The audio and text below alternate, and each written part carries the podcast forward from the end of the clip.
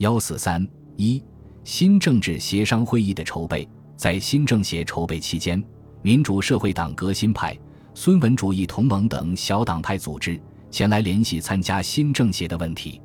当时，民社党革新派已同张君迈一派分裂，反对蒋介石和国民党。孙文主义同盟成员曾在南京、镇江、底港、江阴等地策动国民党军队起义。迎接解放军渡江，其成员朱大同、张达生、陶洪昭、中尉陈提鲁等在上海被汤恩伯捕杀。六月初，孙蒙骨干又被逃往广州的国民党永远开除党籍，并由法院依法办理。对于他们的要求，新政协筹备会方面，中共统战部部长李维汉曾报告说：“关于民社党革新派的问题，根据第一次预备会议的意见。”我曾和汪世明谈过话，当面指出，以其过去历史来说，实在不能算为一个民主党派。直至五一口号时，还是动摇的。故作为一个党派来说，应当结束。假如民盟同意，可以个别加入民盟；至于其中若干民主分子，可以由筹备会商量，邀其一二人参加。谈过不久，忽然发现了民社党革新派的告全国同胞书，内容反动。我曾质问汪世明。汪表示确实不知此事，并也认为措辞偏激，足为解决问题的阻碍。他曾去信上海查究，我向他指出，告同胞书不但是反动的内容，而且是反动的行动。如他愿意时，希望能公开驳斥。他又来信说有同感，且已反驳，但驳的地方甚少。他的来信现都存在，将来当印出来分发各位。对于此事。汪世明曾写信给沙彦凯，沙已有复信，说他当时卧病不知道，事后已处置并开除数人。北平市公安局举行反动党团登记时，曾要汪世明登记，他请求免予登记。我曾告汪，告同胞书却是反动的，不过汪既称不知道，又愿公开驳斥，则可由汪向公安局声明其已解散，即不必登记。从这些事来看。作为一个党派，太不像样了。至于汪世明个人尚老实，所以名单上已经列了名，是否应该请他参加，请各位考虑。其次，关于孙文主义同盟，许文天已经统战部同意邀来北平，我曾和他谈过话，许说明他们的反蒋斗争和转变，而且是牺牲了不少人。孙盟中如陈提卢，今天是被反革命杀了，过去也却是有罪的叛徒。又如刘不同，直到一九四八年下半年还在南京写文章，一方面骂蒋介石，一方面骂中共和毛主席。作为团体来说，我曾劝其结束，并个别加入民革。至于许文天本人，还有侯宇明或邓浩明，则可以考虑。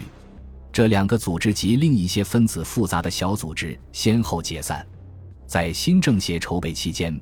中共新政协筹备会党组干事会书记、新政协筹备会常委会副主任周恩来对于新政协的组织问题多次做了阐述。六月二十二日，他在党组会上做了关于新政协筹备会的工作与统战工作的报告，指出新的政治协商会议的召开就是人民民主统一战线的具体组成。中央政府成立后。政协变成为中共领导的各党派的协议机关，国家的一切大事都可以事前在此协商。人民民主统一战线工作是长期的，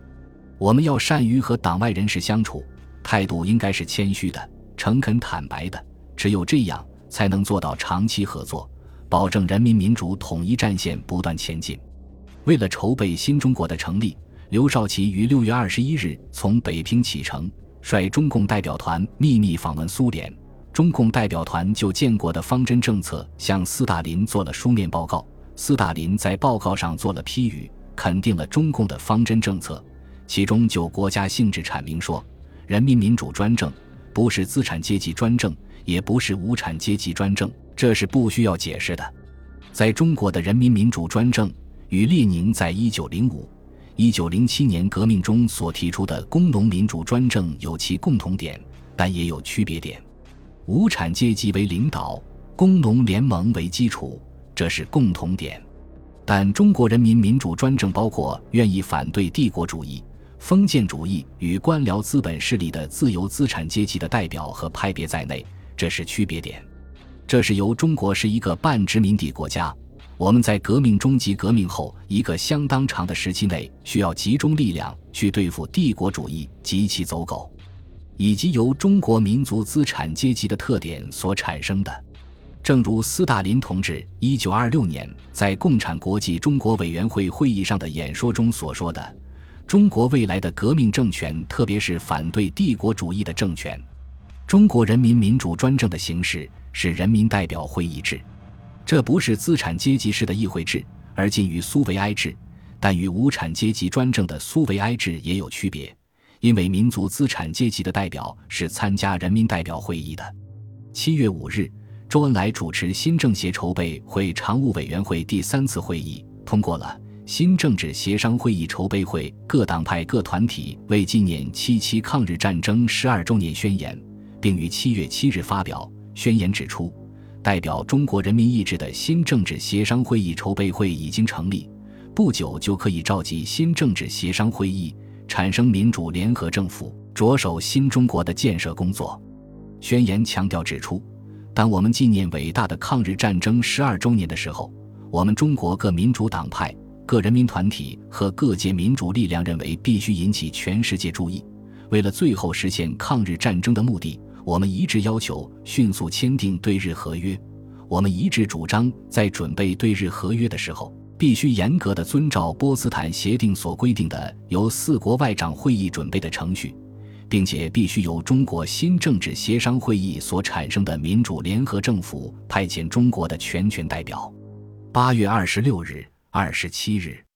新政协筹备会常委会召开第四次会议，在讨论政协组织法时，周恩来指出，在人民民主国家中需要统一战线，即使在社会主义时期，仍然要有与党外人士的统一战线。要合作，就要有各党派统一合作的组织。如果形成固定的统一战线组织，名称也要固定，建议称为中国人民政治协商会议。九月七日，周恩来在北京饭店向已到北平的政协代表及各方有关人士做了关于中国人民政协的几个问题的报告，其中指出，只有愿实行新民主主义，反对帝国主义、封建主义、官僚资本主义，推翻国民党的反动统治，建立以工农联盟为基础、以工人阶级为领导的新民主主义的共和国的，才能代表人民。所以。参加人民政协的四十五个单位产生的根据是以工人阶级、农民阶级为重点，同时又照顾到了各方面。他强调指出，